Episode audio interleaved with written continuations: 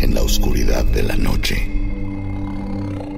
se puede escuchar el miedo. La leyenda cobra vida. Los Nahuales, Crónicas Obscuras, 2020. Crónicas Obscuras es una serie de terror en podcast producida por Sonoro. Disponible en Spotify o donde quiera que escuches podcast.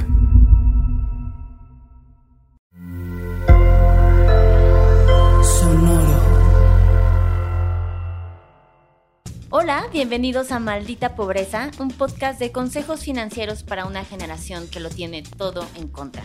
Yo soy Liliana Olivares. Y yo, Jimena Gómez. Y hoy vamos a hacer un episodio que teníamos súper atrasado, porque no sé cuántos episodios llevamos, no sé, más de 10. Y seguramente ustedes están en sus casas o en sus autos preguntándote, ¿y esas mujeres quiénes demonios son y por qué me están hablando?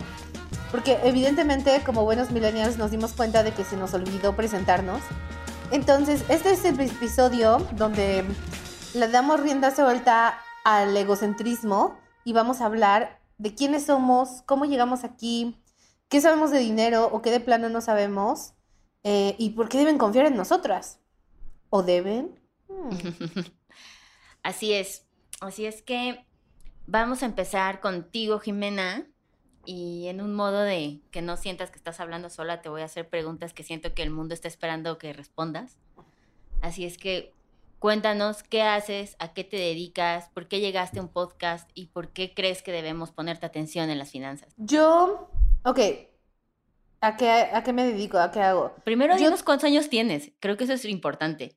Yo creo que, no hay necesidad de dejar una, una documentación de eso. Tengo suficientes años. Digamos que Punto. Por favor, te voy a editar esto. Te encargo que lo edites. Muchas gracias. Bueno, sí, tengo 34. Eh, soy Jimena. Y me dedico a varias cosas. Soy una. Soy muy emprendedora, podríamos decir. Y más que emprendedora, porque en realidad no. Más bien tengo un problema, una adicción muy fuerte al trabajo. Entonces, vamos, puedo dividirlo en, en tres principales cosas. Uno es mi trabajo, mi day job, my dream job, que aparte es mi day job, que es eh, Netflix. En Netflix yo soy EMP, que es Editorial and Publishing, así se llama el área, que básicamente es social media. Entonces yo me encargo de crear estrategias de redes sociales para Netflix Latinoamérica y coordino agencias y freelancers y escritores y creadores, todo, todo, todo la estructura abajo para tener unas bonitas redes sociales. Entonces, si alguna vez vieron algún meme de Netflix que les guste, hay una buena probabilidad de que haya sido mi idea o, lo haya yo aprobado, que la segunda es mucho más posible, la verdad. Shout out a mi agencia. Y esa es una. Y luego tengo dos, dos startups. Una de ellas la tengo con dos socios más que eran mis ex jefes en la agencia donde trabajaba antes de trabajar en Netflix. Y ahí yo hacía igual social media y estrategias de marketing digital. Eh, y con ellos cuando, cuando salió TikTok tuve esta idea de que había un espacio increíble, eso fue hace como un año y medio, eh, de que había una oportunidad increíble, que TikTok es la mejor red social jamás inventada, I will fight you. O sea, como si, si estás en desacuerdo, arróbame. Estoy en desacuerdo. Dime, dime en dónde te veo y te, espero afuera de la salida. O sea, eso va a ser un tema, ¿no? Liliana cancelada, cancelada. Bloqueada. Eh, entonces, bloqueada. Entonces amo TikTok con toda mi alma. Em, cuando me doy cuenta de que, justo antes de que llegara a México conocí TikTok porque le estábamos pichando en la agencia y fue de, esta es la mejor más adictiva, más perfecta experiencia de social media que se ha inventado. Y dije, oh, por Dios, tengo que hacer algo en esto, está increíble. Entonces, evidentemente en la agencia empezamos a hacer, llevamos la cuenta de TikTok, la ganamos, empezamos a hacer cosas para TikTok, empezamos a hacer campañas de influencers adentro de TikTok. Y de repente con eso vi que había muchísimos talentos jóvenes, nuevos, nuevecitos, fresquecitos, limpiecitos, porque por muchos años en México los influencers, como que los influencers de hasta arriba eran casi siempre los mismos y era muy difícil llegar a como los niveles Yuya, Juanpa, etc. Entonces tenías como un pool muy limitado de influencers con los que trabajar si querías un alcance macro. Eh, pero de repente en TikTok me encontraba estos chavitos que tenían millones de seguidores y eran chavitos de 17 años en Mazatlán. Y fue de, ok, estos niños son los siguientes Juanpas, son los siguientes Yuyas, son, son enormes. Y no tenían management, no tenían nada. Entonces hablé con, con, el que era mi jefe en ese momento y le dije, oye Jasper, se llama Jasper, em, tengo una idea un poco loca. Me acuerdo, estaba saliendo del gimnasio, antes iba al gimnasio, ya no, RIP, gimnasio. Em, y le dije, tengo una idea medio loca, pero creo que puede ser algo. Em, creo que aquí hay una oportunidad, creo que hay como mucho dinero que hacerse de talento y creo que estos niños de verdad van a cambiar el mundo y TikTok en un año va a ser algo mainstream, todo el mundo va a hablar de TikTok. Y obviamente su reacción fue de, oh, ok, segura. Y yo dije, sí, sí, sí, tú confía. Y dijo, me encanta, hagámoslo. Y como a los tres días se fundó la empresa, firmamos las cosas que había que firmar y pim pum pam nos fuimos con todo y empezamos a cerrar talentos. Esa agencia se llama Raw Talent, Raw como crudo en inglés, R-A-W. R-A-W. Eh, nos encuentran así en todos lados, Raw Talent. Digo, no estoy pidiendo seguidores, tenemos un millón de seguidores. Mm. Entonces, pero si nos quieren seguir, por favor, síganos. Y esa es una de las cosas que hacemos. Y ahorita esa agencia es como la agencia más grande en el espacio. El espacio entiéndase como TikTok Latinoamérica. Y representamos a de los creadores más grandes que hay en TikTok Latinoamérica. Entonces representamos a gente de 20 millones de seguidores, ya numerísimos muy grandes, que de hecho es muy bonito porque estos niños son los niños que firmamos hace un año y medio, que cuando yo los, los vi en la plataforma tenían de que uno o dos millones y ahorita tienen 20 millones. Entonces todo ese trayecto con ellos ha sido súper bonito, son mis bebés eh, y los quiero mucho y esa es la otra cosa que hago. Y luego la tercera cosa que hago es un conjunto con Liliana, que ahí yo voy a dejar que Liliana hable más de esa, pero tal vez como ustedes sepan o hemos seguramente mencionado en algún episodio, Liliana y yo somos socias en una empresa que se llama Dolting, que es asesoría financiera eh, para millennials, asesoría de educación financiera. Pero ahí sí, tú tienes el origin story mucho más dominado que yo. Oye, Jimena, y creo que es importante que este es el momento que voy a utilizar porque tú te la has pasado como 19 episodios balconeándome cosas eh, mías, así es que creo que es momento de que la gente, si quisiera yo describir a Jimena, diría que uno, tiene una fascinación que no entiendo, como ya mencionó, acerca de TikTok. Dos, está obsesionada también con Japón. Y tres, Jimena se obsesiona por cosas locas. Y quiero mencionar que cuando Jimena dijo voy a empezar a trabajar en Netflix, se me hizo lo más random del mundo, porque Jimena siento que era la persona que menos veía televisión, ¿saben? O sea, Jimena era esa persona que uno tiene que saber que también constantemente siempre está en su celular. O sea, es raro que Jimena te vaya a ver a los ojos, no esperes eso, pero mándale un mensaje y tal vez sí te va a contestar. Pero siempre veía YouTube. O sea, Jimena sí es niña YouTube, ¿no? O sea, como que todo tu consumo. Y de repente fue como, güey, voy a ir a Netflix. Entonces, Jimena ni siquiera tenía televisión. Utilizaba mi cuenta de no Netflix. Tengo. no tengo televisión. Eso es muy real, no tengo televisión. Hasta la fecha no tengo televisión. Pero espera, en mi defensa, o sea, uno, TikTok es lo más cabrón del mundo. O sea, basta, no voy a hablar contigo, boomer. Eres una Karen. Karen cancelada. Eh, y dos, sí, amo Japón, eso sí, totalmente, es hermoso. Llevo también años tratando de convencer a Liliana que vaya a Japón, pero Liliana tiene hay unos issues medio extraños con cierta, ciertas, ciertos territorios que no le gustan por razones random de la vida. Y el tercero es, yo siempre he consumido muchísimo contenido. O sea, como que estoy conectada todo el tiempo, ¿no? Entonces consumo muchísimo Instagram, consumo muchísimo Twitter, consumo muchísimo casi de todo. Eh, y un ratón me, me clavé cañón a YouTube. Todavía, o sea, todavía le dedico unas dos buenas horas al día a YouTube, eh, pero ya le dedico a ver Netflix y le dedico unas otras dos horas, ponte, y luego mis 10 horas de trabajo en Netflix, entonces ya caben 12. Pero Netflix siempre me gustó, solo sí mi consumo más natural, más orgánico era de creadores.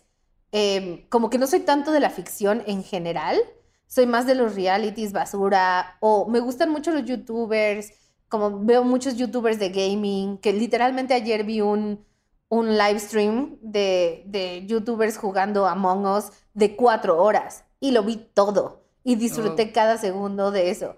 Em, pero porque mi consumo es muy, mi consumo, aunque ya estoy grande, como ya me balconeó Liliana, mi consumo la verdad es que está, es muy voraz y muy como, muy Gen Z en ese sentido. O sea, como siempre estoy consumiendo varias pantallas a la vez, mientras grabo esto estoy en mi celular, eh, estoy viendo TikTok, estoy contestando cosas del trabajo. Entonces sí creo que es más, más natural para mí formatos más cortos. Eh, también por eso amo tanto TikTok, ¿no? TikTok. Pero ese es un cero balcón, ¿eh? Cero balcón. Claro que O sea, para tú tu eres jefe una comezola. Sí, eso lo puedes decir en mi, en, en mi espacio. Pero también creo que es importante que sepan que Jimena tiene un gato que se llama Totopo, que creo que es el me único odia. gato que quiero. No, le ha agarrado cariño a Totopo. Siento que Totopo también a mí. Nos costó trabajo. Hubo unos rasguños de por medio. Y creo que voy a hacer tu... Bueno, siempre al final de cada episodio que tenemos como invitados hacemos preguntas. Pero voy a añadir una solo para ti antes de esas tres preguntas. Y yo, ah, bueno, también full disclosure que según yo ya lo hemos dicho antes, pero Jimena y yo somos primas, ¿no? Por eso llegamos a este mundo juntas. Y este, obviamente nuestra infancia la pasamos juntas, nuestra adolescencia no, y luego ya otra vez nos reencontramos como de adultas, ¿no? Nos callamos mal. Sí, nos caíamos mal porque éramos personas muy diferentes, muchachos. Este es otro episodio. Pero... No, este es este episodio. Ah, sí. ¿Por qué? este. ¿Por qué éramos tan diferentes? Exacto. Pero yo quisiera saber, Jimena, a ver si es posible, y esa está difícil, pero está buena. Algo que no sepa de ti. Uy, millones de cosas. Soy una persona muy privada. Sí es, eh, sí es privada, ¿eh? Sí es rara. Diría más rara que privada, pero súper rara, sí. Una cosa, es que son muchas, Sí. pero una cosa ¿Ubicas a Stalin? así, de- así, si topas Kennedy, fui yo. No, este, una cosa que no sepas de mí, pero que te sorprenda. ¿Qué será? Mm, creo que esto está súper. Ok, ojalá nadie escuche esto, pero creo que te, creo que te sorprendería como ciertas cosas de mi vida íntima, sexual, Wow. privada. Creo que cosas así, sí, sí, sí, porque eso es algo muy privado para mí, o sea, nunca, nunca hablo nada con nadie. Y creo que tú me ves medio asexual, como que tú me ves medio así. Em, pues sí, pero creo como cosas raras que nos has contado de Japón y cosas así, que tienen que ver en el ámbito sexual. Ah, no, o sea, es- eso, eso no, no es lo más raro. Eso no es lo más raro. Creo que podemos cambiar de pregunta. O sea, igual pudiste haber respondido como otra cosa, pero fue así como, Quería ¿Te ser honesta. te pasaré la categoría de que Jimena es asexual a ser la persona más sexual que he conocido con secretos bizarros.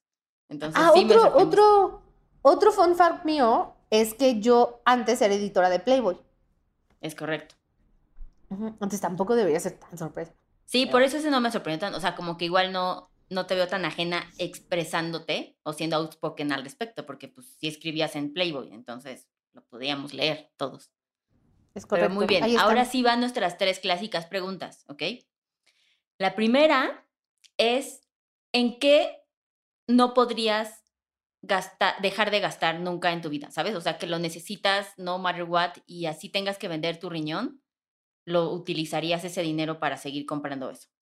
Creo que, creo que comida, o sea, no, pero no me refiero a comida como de, pues, agua, ¿no? O sea, me refiero como gustos de comida, como que disfruto mucho la comida, pero también soy medio, también puedo pasar como días y semanas enteras comiendo cualquier cosa porque no tengo tiempo, pero mi placer, mi definición de cómo gastar dinero en algo que me haga feliz, sí es comida. ¿Ok? Eh, creo que eso. Y viajes, em, sí, viajes. a Japón, nada más. Viajes a Japón. O sea, yo sé que a ti te da mucha risa, pero de verdad, y digo, las, los que me escuchan, las y los que me escuchan, eh, que hayan ido a Japón, van a identificarse cañón con esto. O sea, una vez que vas a Japón, es muy cabrón. O sea, te vuelves adicto. Tienes que volver y volver y volver y si puedes, lo haces. Es, es lo más cabrón del mundo. Entonces, Bien. sí. La segunda es, ¿qué es aquello que hayas gastado un chingo que te arrepientes? Bolsas, for sure. O sea, sí, algunas sí. ¿Sabes cuál? La que te compré a ti es la que más me arrepiento. Que es una La Stella de McCartney. la Stella McCartney de Velvet. Porque es súper difícil de usar. Siempre se resbala, como que es medio, como medio amorfa, ¿sabes? Como que no tiene... No, tú estás chueca. Pero También, pero la, o sea, también la bolsa está morfa, o sea, como no. Pero sí, creo que no todas, algunas digo, no mames, qué buena inversión y las estoy desquitando cabrón, o sea, las uso todo el tiempo, pero es así. Y de- tal vez un- uno que otro par de tenis, o sea, tengo por ahí unos, unos Yeezys calabaza que nunca he usado, nunca he usado, porque no me gustan, o sea, no me gustan, nada más me los compré porque impulso. me dijeron, ¿los quieres? Y yo, sí, sí, hago. Y me los compré, pero nunca los he usado. Nunca, nunca. También por ahí tengo unos off-white Nike que, que- que he usado una vez porque me quedan muy apretados. Eso no, eso pues no, no se veía venir. Pero pues ahí hay como un varo sentado, ¿no? Ok. Sí, como que eso sí. Y por último, y el más importante, ¿en qué momento te diste cuenta que ya eras un adulto? Sonoro. El silencio, la oscuridad, temibles aliados. ¿Cómo gritar cuando el silencio te asfixia?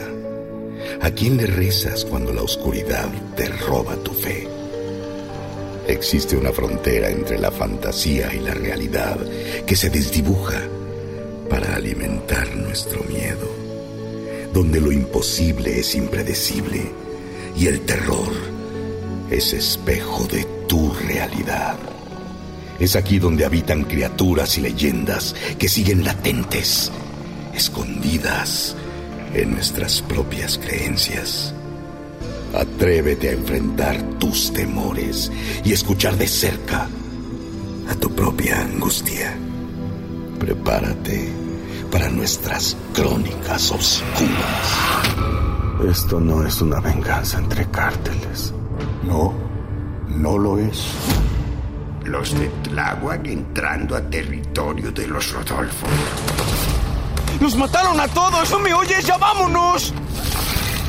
Todas las muñecas comenzaron a vibrar y derramaban lágrimas negras por sus ojos. Arrancaban los pedazos como si fueran papel. Grito fue de Ramírez. Él tampoco sobrevivió. Ay, creo que viene encabronado. Retó al propio Mictlán, abuelo.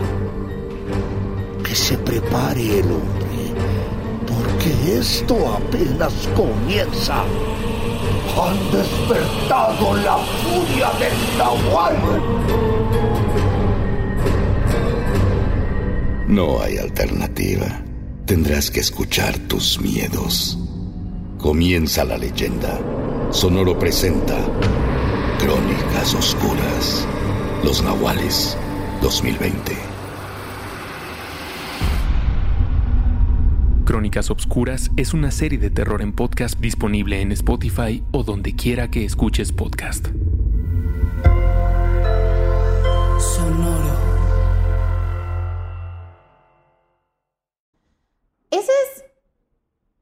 Una pregunta tricky porque justo hablaba de eso el otro Porque día no me Netflix. siento un adulto.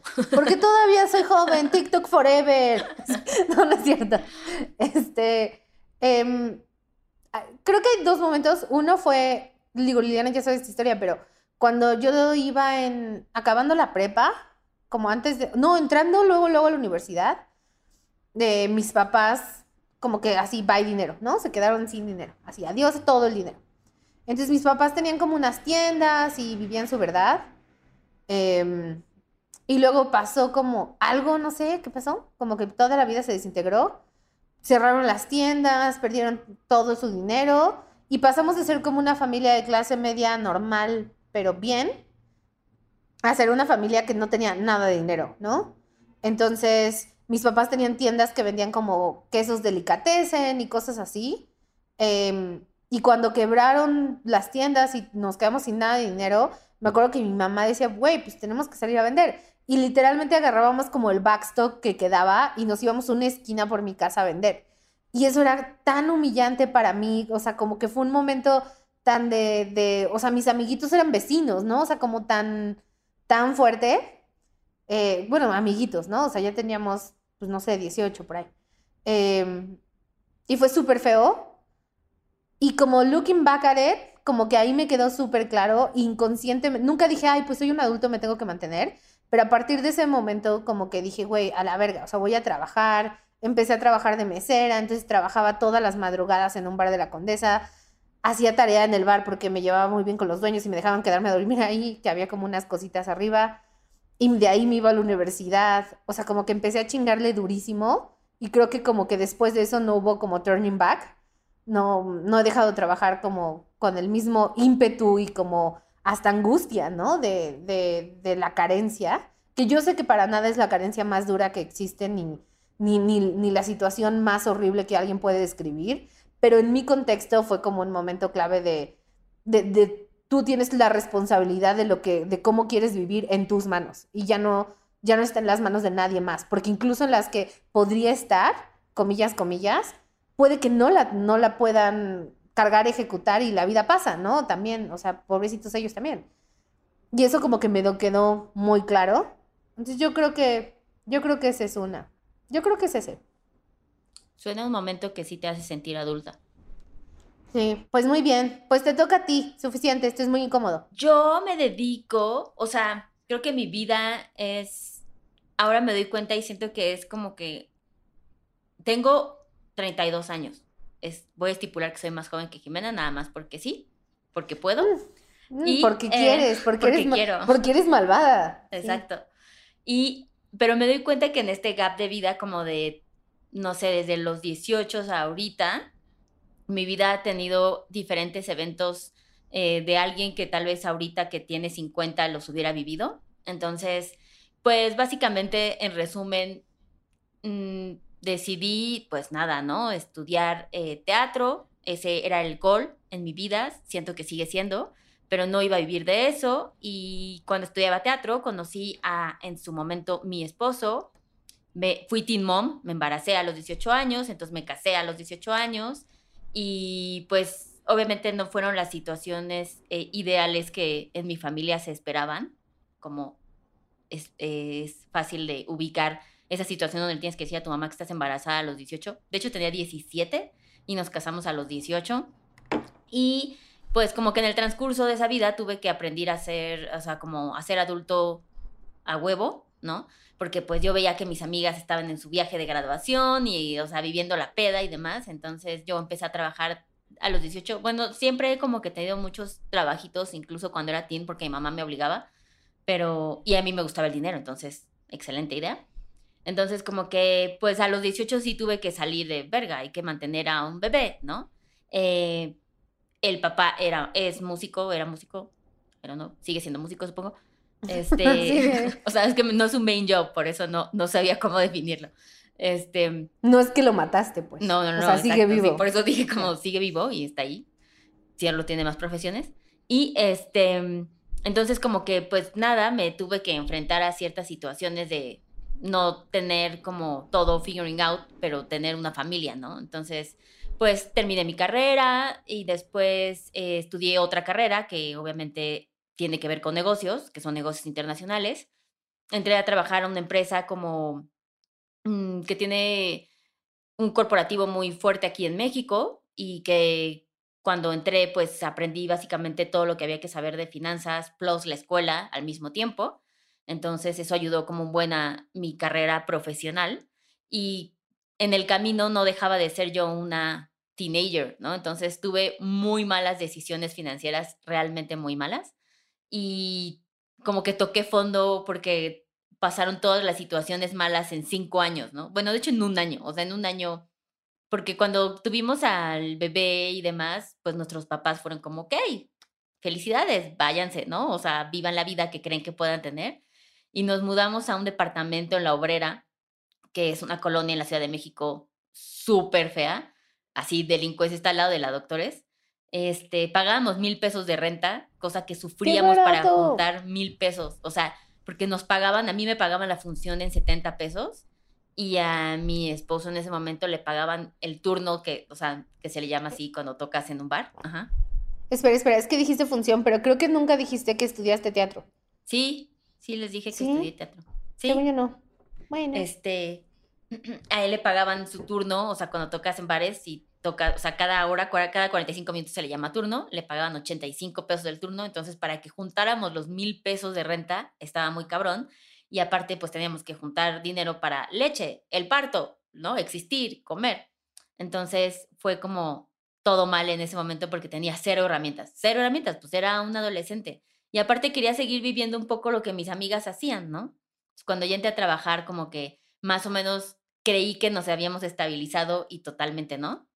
Entonces, bueno, pasaba una serie de situaciones que me obligaron a ser una adulta pues más responsable y tratar de chingarle mucho más rápido porque tenía un gap muy, muy corto de poder mejorar mi situación financiera, lo que después me llevó a decir como, después de esa vida, em, creo que lo hicimos bien, duramos 10 años casados, nos dimos un handshake y fue como, ¿sabes qué? Esto llegó hasta aquí, pero somos grandes personas, grandes amigos, tenemos otro hijo, entonces hacemos un gran co-parenting, muy corny y muy Scott, totalmente, sin Sofía. Y, sin Sofía Richie. Mm, ¿Qué Sofía? ¿De quién estamos? ¿Quiénes, estas, ¿Quiénes son estas personas? No, pero sí. Este, y entonces, pues, como que a los 30 años, creo, casi cuando cumplí 30 años, eh, ya estaba yo en otra etapa de mi vida y como que los niños ya eran más grandes, yo llevaba ya 10 años de estar como en una empresa de godinato y fue como de mm, crisis de los 30, ¿qué vamos a hacer en esta vida para mejorar y crecer y así? Y entonces como que en este caminito de ir mejorando las finanzas, eh, varias personas en el camino, incluyendo personas que están en este podcast y familiares de este podcast, como es el hermano de Jimena, Iván, diría yo, le daría un poco de crédito a Iván. Creo que Iván fue totalmente como gran el la gota que dije, güey, después de que estoy haciendo esto gratis porque le ayudaba a sus finanzas y me recomendaba con más gente, dije, esto es un momento de tratar de hacer una empresa de esto, ¿no? A mí me hubiera gustado que cuando yo no sabía ni madres, alguien me hubiera ayudado a ser adulto, ¿no? Porque en el camino de estos 10 años, pues tuve que aprender muchas cosas, ¿no? O sea, comprar una casa, salir de deudas, este, pagar, ¿cuánto cuesta un velorio, güey, no? ¿Cuánto cuesta un hospital? O sea, como de todas las condiciones que se les pueda ocurrir que les pasaron en sus vidas, esas me pasaron, ¿no? Entonces, más aparte, pues como la, la experiencia que te da estar en una empresa que tiene negocios en México, en Israel, en Estados Unidos, ¿no? Entonces, eh, fui con Jimena y le dije, Jimena, ayúdame a hacer una gran empresa, ¿no? Obviamente quería que me ayudaras en esta parte de marketing y como que co-crear una marca que nos hiciera muy felices a las dos y que aparte las dos de vivir en una, em, o sea, de siempre haber trabajado en empresas, aquí íbamos a poder tomar como todas las decisiones, nos valía madres que, ¿no? Entonces fue así que nació Adulting, que es lo que hemos estado repitiendo constantemente en estos episodios. Sin darles ningún tipo de contexto a ustedes. Exacto. Y fue así, fue como, güey, esta empresa tiene que sonar a nosotras, tiene que tener como nuestro vibe, nuestro sarcasmo, nuestro eh, humor negro y todo lo que implique y divertirnos. Y que aparte sea literalmente una ayuda, porque imagínate que alguien en esta vida, de una generación difícil, como bien lo mencionamos en nuestra intro, tuviera una empresa que te dé la manita, pero cagadamente y decirte, güey, así es, ¿no? O sea, lo puedes hacer mejor y que siempre tenga un ánimo motivacional. Entonces, básicamente, ahorita lo que me dedico en mi vida es adulting, y tengo otros proyectos que siguen siendo de la empresa en la que empecé, como un poco más a la par, pero porque es difícil desprenderse de esa parte y porque income. Y pues básicamente me dedico a eso, ¿no? Y a viajar, diría yo. Es correcto, y a comprar calcetas en Gucci. Pero hay varias cosas. Uno, o sea, qué coraje que le des crédito a Iván que ni escuche este podcast. Sí, y tan mal puedo hablar de él que estoy segura que no lo va a escuchar. Entonces, fuck you, Iván. Fuck y, dos, este, creo que obviaste un par de cosas como muy interesantes de ti, que es como tu, tu pasado hippie. Digo, o sea, estudiaste teatro, se puede asumir, pero Liliana era hippie en serio, o sea, era como de... no, bueno, era como hippie artística, ¿no? O sea, como, no, es que el arte y así, el teatro y así. Y entonces por eso no nos callamos bien. Eh, porque yo era darks. entonces... exacto. Si Jimena era darks, hacia el emo, y yo era hippie hippie, y si yo no me hubiera embarazado, o sea, neta, eso es, o si lo tengo, si hay algo que tengo certeza es esto, yo viviría en mota todo el tiempo, viviendo abajo de un puente, pero súper feliz porque eso es algo que sí está siempre en mi ser y siempre estará, parte de las cosas que están en mi presupuesto, hashtag adulting, es como todo lo que tenga que ver con arte, entonces siempre voy a gastar todo mi dinero. Entonces sí, fui esa hippie que para nada vimos venir que se iba a tener que relacionar con finanzas. Pero pues, correcto. Ok, cool. Luego, una cosa que no podrías dejar de comprar. O sea, así de que no importa lo que pase en la vida, esto va a estar al principio del presupuesto. Hashtag adulting. Ay, creo que. Creo que sí, viajes. O sea, creo que en general experiencias es algo que. ¿Qué quieren los millennials? Experiencias. Yo, ajá, yo, yo, yo no acumulo activos, yo acumulo experiencias. Este, pero creo que eso y sí, o sea, como ir al teatro. O sea, creo que es algo que sí tendría que trabajar extra, aunque sea para seguir yendo. No, no lo dejaría, no lo veo como un lujo, ¿sabes? Sí tiene que estar en mis principios básicos de mi canasta. Ya, ok. Yo pensé que ibas a decir calcetas de Gucci, pero no, mira, algo que no, no solamente las compré.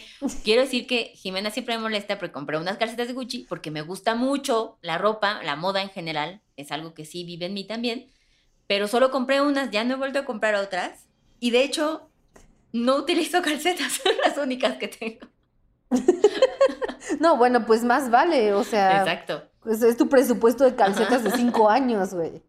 Muy bien. La otra pregunta, ¿cuál era? Era, bueno, las de siempre, ¿no? La segunda... La segunda es, este, ¿qué es algo que compro? Ah, sí, ¿qué es algo que, ajá, exacto. ¿Qué es algo que compras que te arrepientes? No puedes decir calcetas de Gucci. No, no me arrepiento. No me arrepiento, las traigo puestas. No es cierto. Este, ay, ya sé que me arrepiento así, cabrón. Y que fue carísimo compré un paquete de depilación láser que en mi puta vida me he presentado a redimir. Es una pendejada. Ese es un scam, güey. Yo ah, en otra vida trabajaba en un... Era directora de marketing de una, de una cadena de, de salones de depilación. Muy, muy conocida, muy nice. Seguramente si eres mujer, te has depilado ahí. Em, y, y, literalmente, gran, o sea, gran parte del income, eso sí lo puedo decir porque así, fuck that guy, o sea, mi jefe era un, así, eh, whatever. Este, em, literal, gran parte del revenue venía de gente que compraba el paquete y lo dejaba a la mitad o nunca iba o iba a la primera. Y ahí, si, si, cancelas dos veces, lo pierdes y es dinero literalmente gratis porque pues, no desgastas tus máquinas, no, no tienes reservadas tus cabinas, whatever. Entonces, qué feo que caíste en eso. Totalmente. Fui esa persona y me arrepiento todos los días de mi vida, así todos los días. Sí, pues sí, pero aparte, ¿sabes qué es lo peor? Que si lo hubieras hecho, sí vale la pena. O sea, sí está padre. Sí, seguro, o sea, no, yo lo compré porque mis amigas son fans, o sea, mis amigas son las que compran ese paquete, pero empiezan con el otro y ya, ya sabes, de así de logo faciales y millones de cosas. Yo soy la peor persona en eso porque no, no te domino bien como esas cosas de, como dermatológicas, cosmetológicas o cosas así. Soy muy mala. Y por eso lo hice, porque yo dije, ah, ya son muy felices. Y no, güey, caí completo y me arrepiento, cabrón. Sí, pues sí lo hubieras hecho. Te hubieras, o sea, arrepiéntete de que no lo acabaste, porque sí lo pagaste. Muy bien. Y la última pregunta es.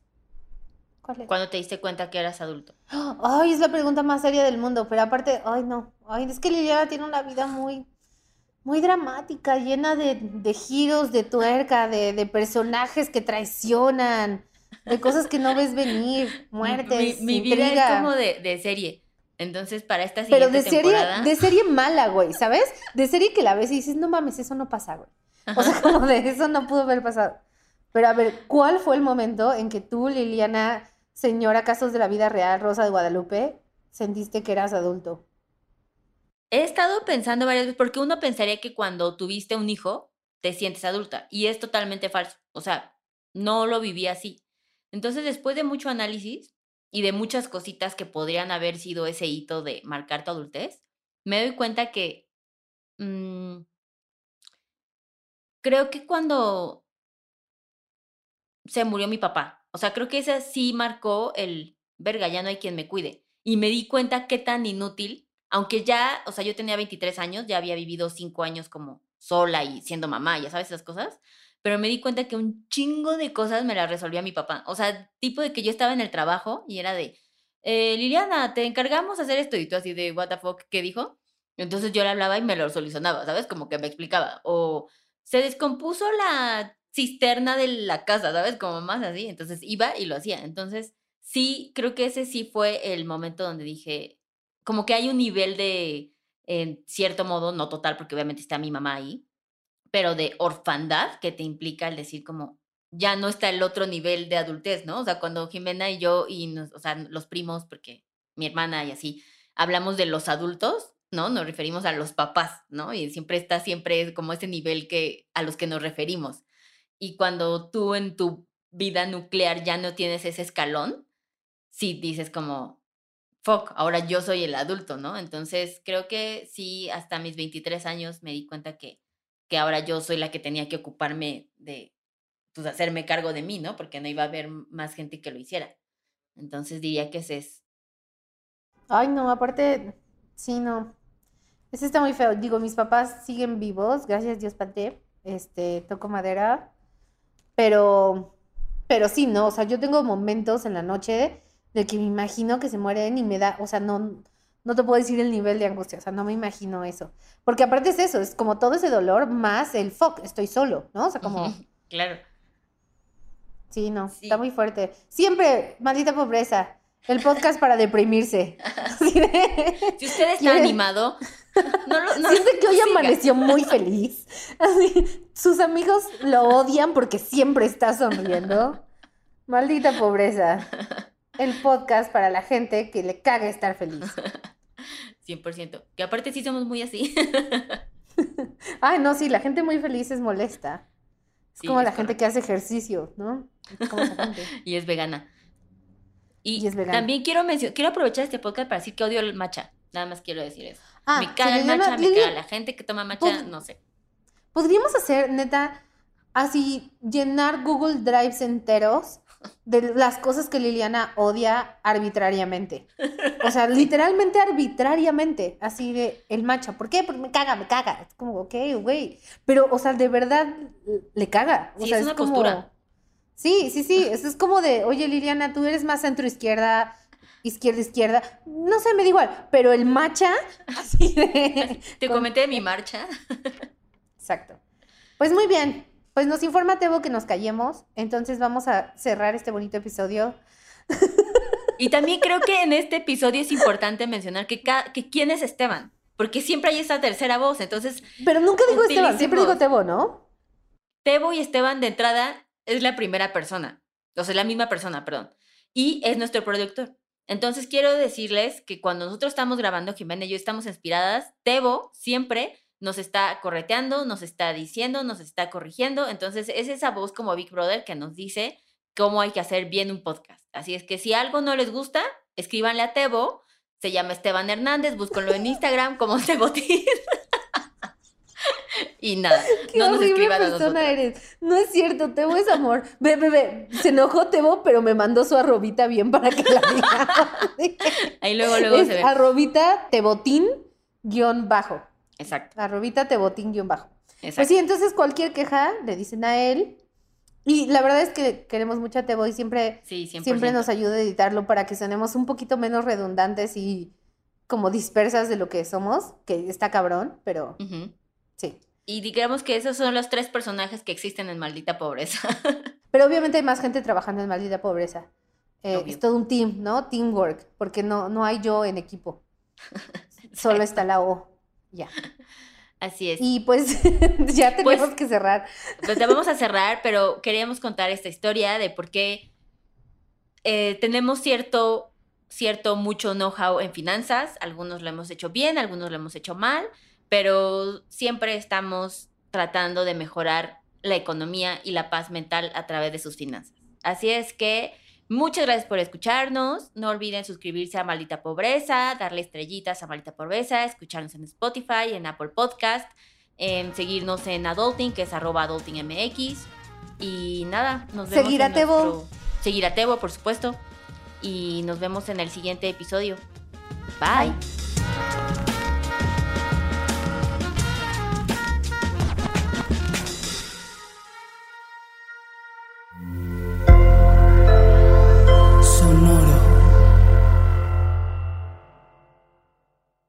¿Cómo funciona una tarjeta de crédito? ¿En dónde puedo invertir? ¿Qué es la inflación? Estas mismas dudas y más las tenemos todos. ¿Qué tal familia? Yo soy Paco Montoya y te quiero invitar a escuchar mi podcast Finanzas y Café, donde aprenderás de una forma fácil y entretenida todo sobre tus finanzas personales. Así que, ¿qué estás esperando? Escúchala en cualquier plataforma de podcast, toma tu taza de café y acompáñame cada lunes con un episodio nuevo. Lucky Land Casino asking people what's the weirdest place you've gotten lucky? Lucky? In line at the deli, I guess? Aha, in my dentist's office.